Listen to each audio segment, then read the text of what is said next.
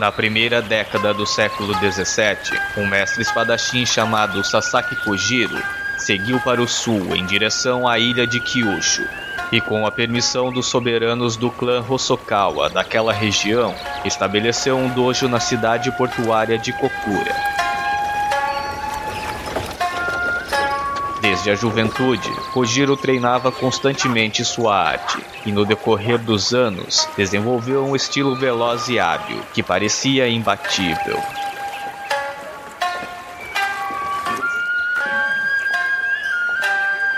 Os melhores espadachins que enfrentara poderiam, logo antes da derrota, ter uma vaga consciência de como a espada de Kojiro parecia primeiro arquear para baixo e, de repente, depois, virava-se para o alto como uma andorinha num voo gracioso e acrobático. Kojiro se tornou um professor popular, atraindo muitos samurais Hosokawa, que admiravam tanto sua técnica quanto o fato de nunca ter sido vencido. Além disso, a linhagem de Kojiro como praticante de artes marciais era impecável, e havia algo mais. A espada que Kojiro usava em seus combates era quase tão famosa quanto ele. Kojiro se orgulhava de sua espada e a chamava de varal, talvez porque se assemelhasse um pouco às longas varas de bambu usadas nos varais de secar roupas. Em parte, era por causa deste comprimento que os oponentes com frequência não conseguiam se aproximar de Kojiro e desferir um golpe com suas espadas mais curtas.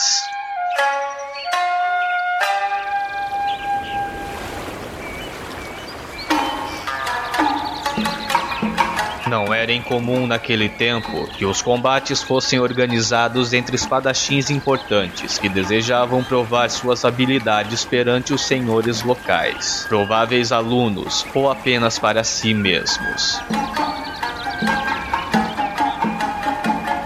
Um destes combates havia sido organizado por Kojiro e se realizaria em 13 de abril de 1612, na ilha Funa, uma pequena ilha cercada pelas águas agitadas dos estreitos de Kamon, próximo a Kokura.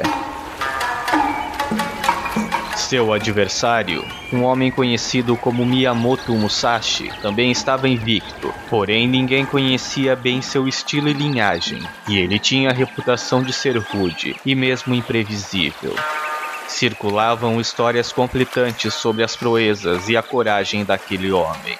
Assim mesmo, Kojiro estava ansioso pela luta, já que isso só poderia intensificar sua reputação em Kokura e possivelmente aproximá-lo de um cargo oficial no famoso clã Hosokawa.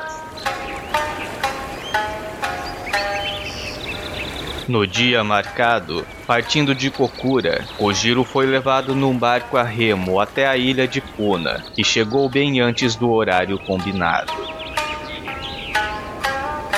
Seu adversário estava atrasado. Bem-vindo ao Promontório Estéreo.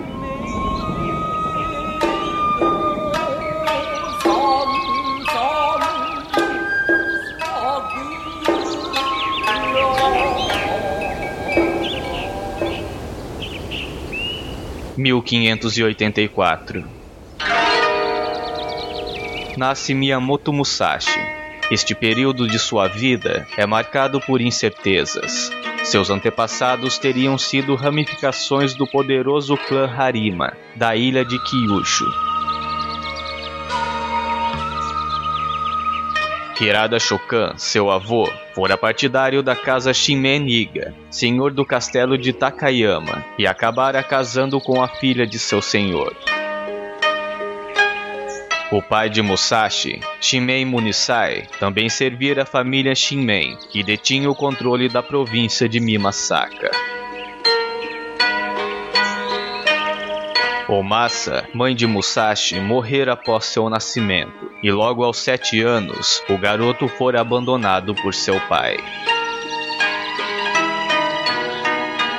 Adotado por um tio em 1591, Musashi é criado na religião budista.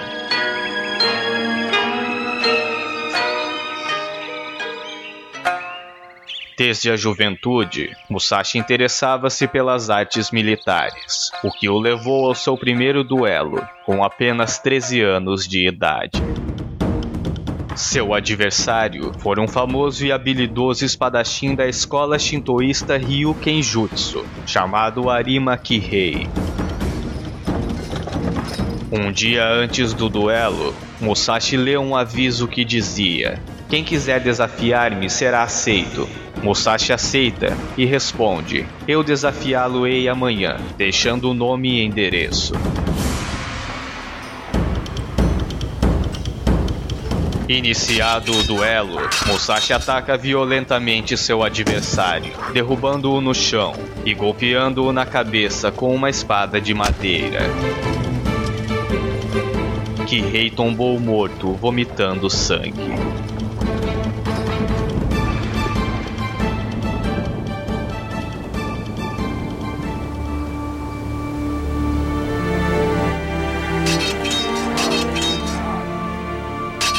Três anos após o primeiro duelo, Musashi, agora com 16 anos, derrota Tadashima Akiyama, da província de Tajima.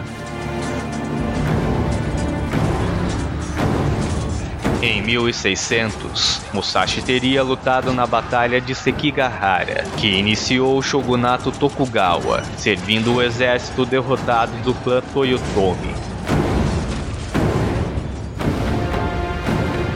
Com 20 anos de idade, Musashi travava vários duelos durante suas viagens. Sucumbiram sob sua espada os membros do clã Yoshioka em Kyoto.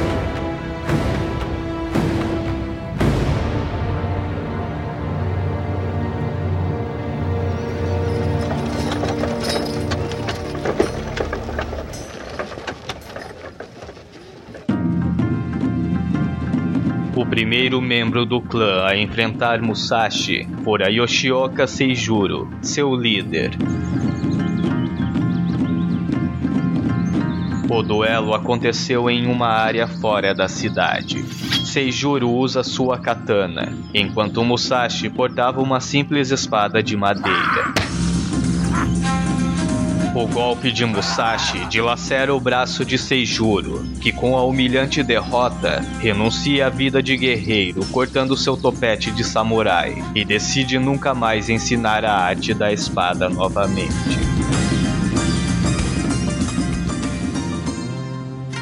Após sua vitória, Musashi permaneceu na capital, e este comportamento irritou os demais membros de Yoshioka.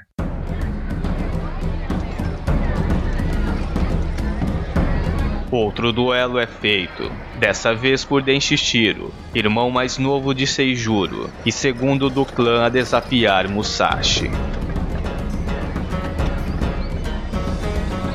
Musashi chega estrategicamente atrasado ao local do duelo. Ao chegar três horas depois do combinado, Musashi encontra seu adversário muito furioso e, novamente com sua espada de madeira, derrota facilmente Denshishiro. Depois do início da luta, Musashi quebra o crânio do adversário, que morre imediatamente.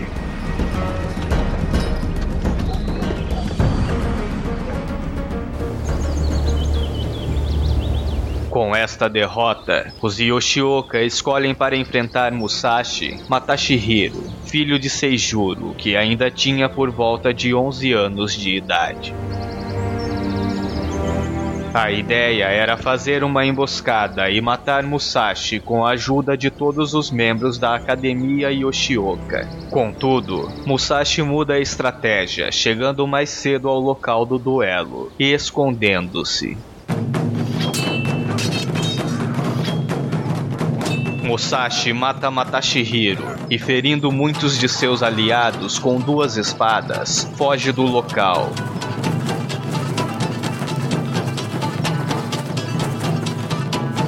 Musashi torna-se, assim, uma lenda viva no Japão e reinicia sua peregrinação.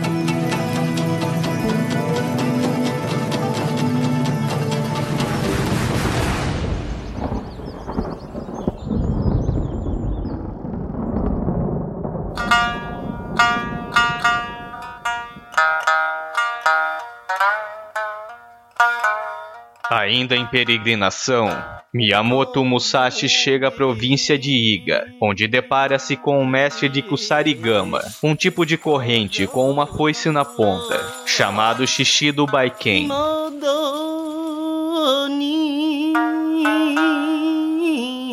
Desafiando o Baiken e seus discípulos, Musashi derrota a todos. Musashi enfrenta duas vezes Musu Konusuke, fundador da escola Jo. No primeiro encontro, Gonusuke usava uma espada longa e fora derrotado.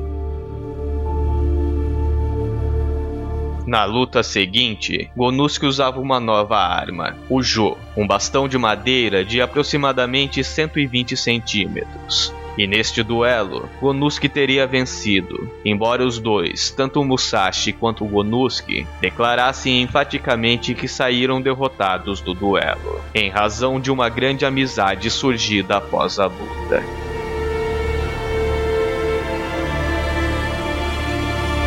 Para Musashi, suas vitórias não eram devidas apenas ao seu talento na arte militar, mas também à sua obediência às leis naturais. Ainda assim, atribuía parte do seu sucesso às deficiências de outras escolas, e assim via uma oportunidade de melhorar sua arte.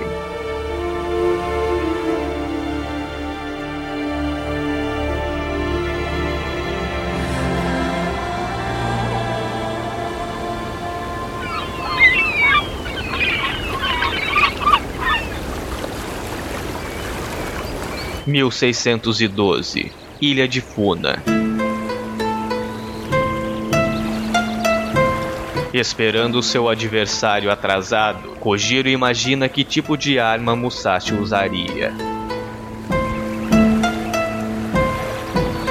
Pelo que se sabia, Musashi era um samurai itinerante, sem muitas posses. Mas contando com a procedência da varal, a espada de Kojiro, ninguém se preocupava realmente com o que Musashi pudesse fazer. Na viagem de barco até a ilha, Musashi esculpiu uma espada com o remo do barco. Estava despenteado e com uma aparência suja, surpreendendo a todos. Musashi saltou do barco e correu na direção de Kojiro, que cortou a faixa que prendia o cabelo do espadachim. No mesmo instante, Musashi desferiu um golpe certeiro no crânio de Kojiro, que tombou morto no chão. Este fora o mais famoso duelo de Musashi, e sua história a partir daí, pelos próximos anos, tornara-se ainda mais nebulosa.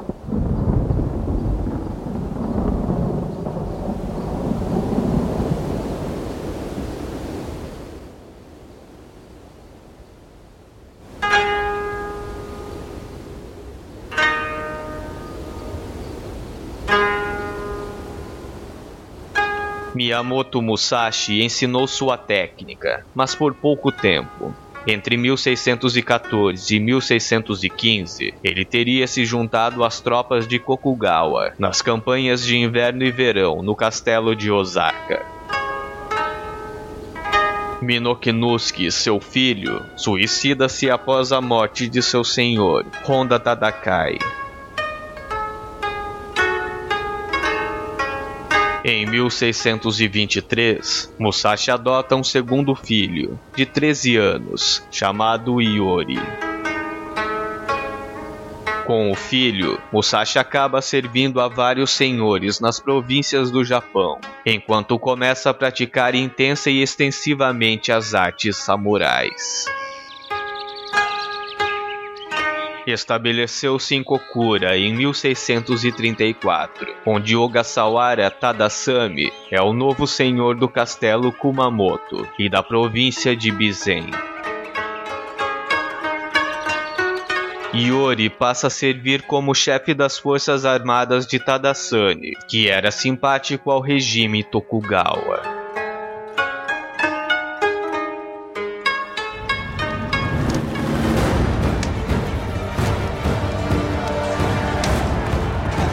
Na revolta de Shimabara, onde senhores das províncias do sul suportavam uma rebelião de forças estrangeiras e cristãos japoneses, Musashi é chamado para cooperar na luta, onde for atingido por uma pedra atirada por um camponês, que o derrubou de seu cavalo.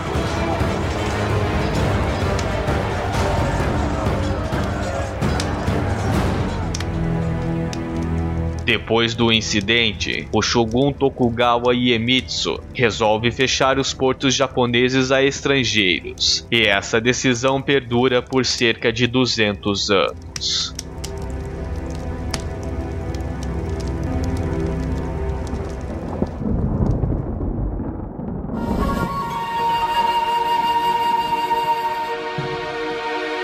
Musashi tinha habilidade com artes como a pintura, escultura e caligrafia, e tinha também experiência com tratados sobre a estratégia de combate, ou os 35 artigos sobre a arte militar, escritos durante o período em que ensinava no castelo do senhor feudal Hosokawa Tadatoshi.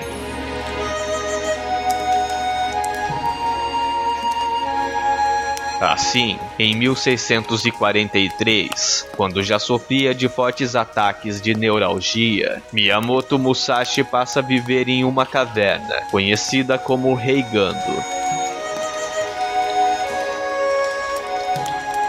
Como ermitão, Musashi passa dois anos escrevendo o Gorin no Sho, o livro dos Cinco Anéis. No livro, Musashi desenha os princípios do pensamento estratégico e sua aplicação nos combates, além de refletir o caminho do guerreiro na busca de sabedoria.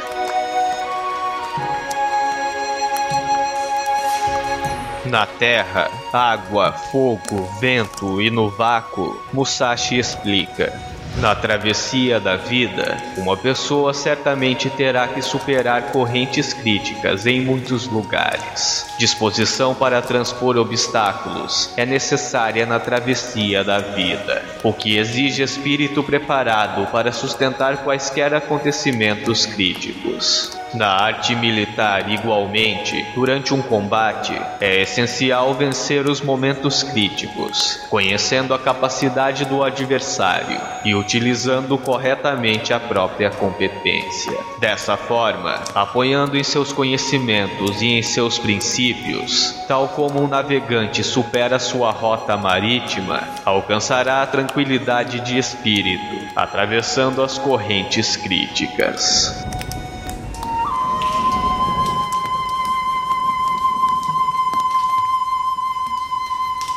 Ao notar que sua vida chegava ao fim, Musashi entrega o Gorin no Sho a seu discípulo predileto, Teraomo Gonojo.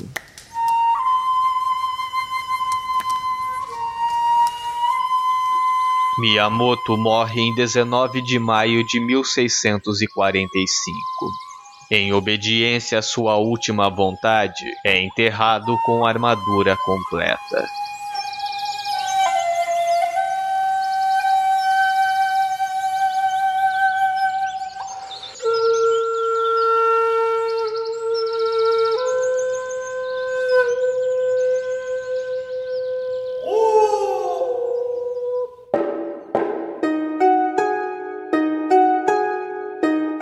Uma vida envolta em mistérios e lendas, cujas façanhas jamais foram esquecidas e ainda influenciam em todos os campos estratégicos. Este foi Miyamoto Musashi, o mais famoso samurai da história, aqui no Promontório Estéreo.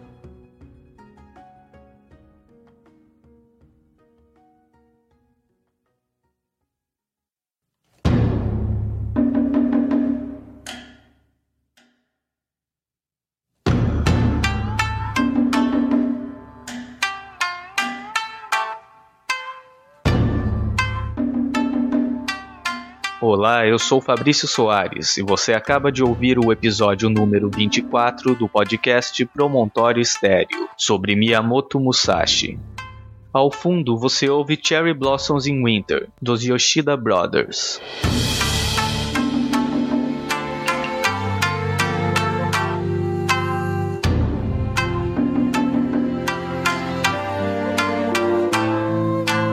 Agradeço aos ouvintes David Fortuna, Nito Xavier e Cristina Heuser, que gentilmente foram até o post do último episódio sobre Jeffrey Dahmer e deixaram seus comentários e elogios.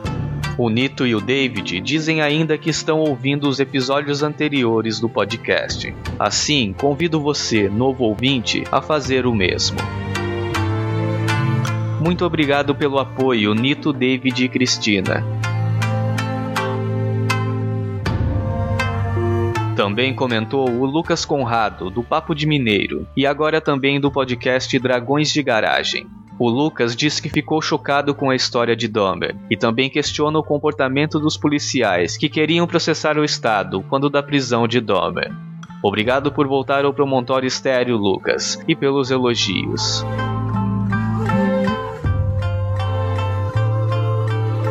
O sempre presente Francisco Seixas, do TemaCast, também deixou seu comentário, lamentando que tantas pessoas tenham histórias semelhantes à de Dahmer, mas reconhece o interesse que essas histórias acabam tendo e as reflexões que elas nos permitem.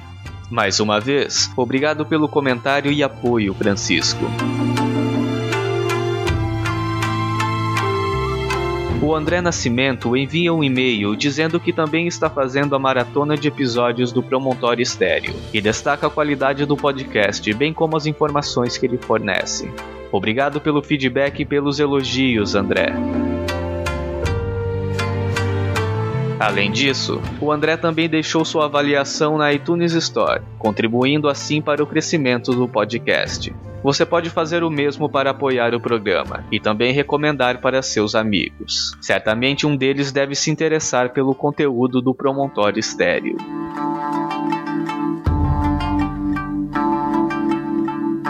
Você pode deixar um comentário nos posts dos episódios do Promontório Estéreo, acessando promontoriostereo.com.br. Lá você encontrará os posts com informações sobre as trilhas sonoras dos episódios, bem como o feed do podcast. O Promontório Estéreo também está nas redes sociais. No Facebook é o facebook.com/barra Estéreo e no Twitter é o arroba Promonte Estéreo. Todos os links encontram-se no post deste episódio. Para entrar em contato com o Promontório Estéreo e fazer suas críticas, dar sugestões, opiniões ou elogios, há ainda a opção de enviar um e-mail para promontorioestereo.gmail.com, como fez o André, mas caso prefira, há no site um espaço para contato. Basta preencher o formulário com seu comentário, e então seu e-mail será recebido na minha caixa de entrada. O convido a enviar um comentário em áudio também. Ele será colocado no episódio seguinte nesta sessão. Meus agradecimentos àqueles que têm se comunicado pelas redes sociais também, sobretudo para o Rico Zima, Nildo Alcarinque, Adonai Santana, Mário Big M e tantos outros que têm apoiado o Promontório Estéreo com suas indicações. Muito obrigado. Eu sou Fabrício Soares e até o próximo episódio do podcast Promontório Estéreo.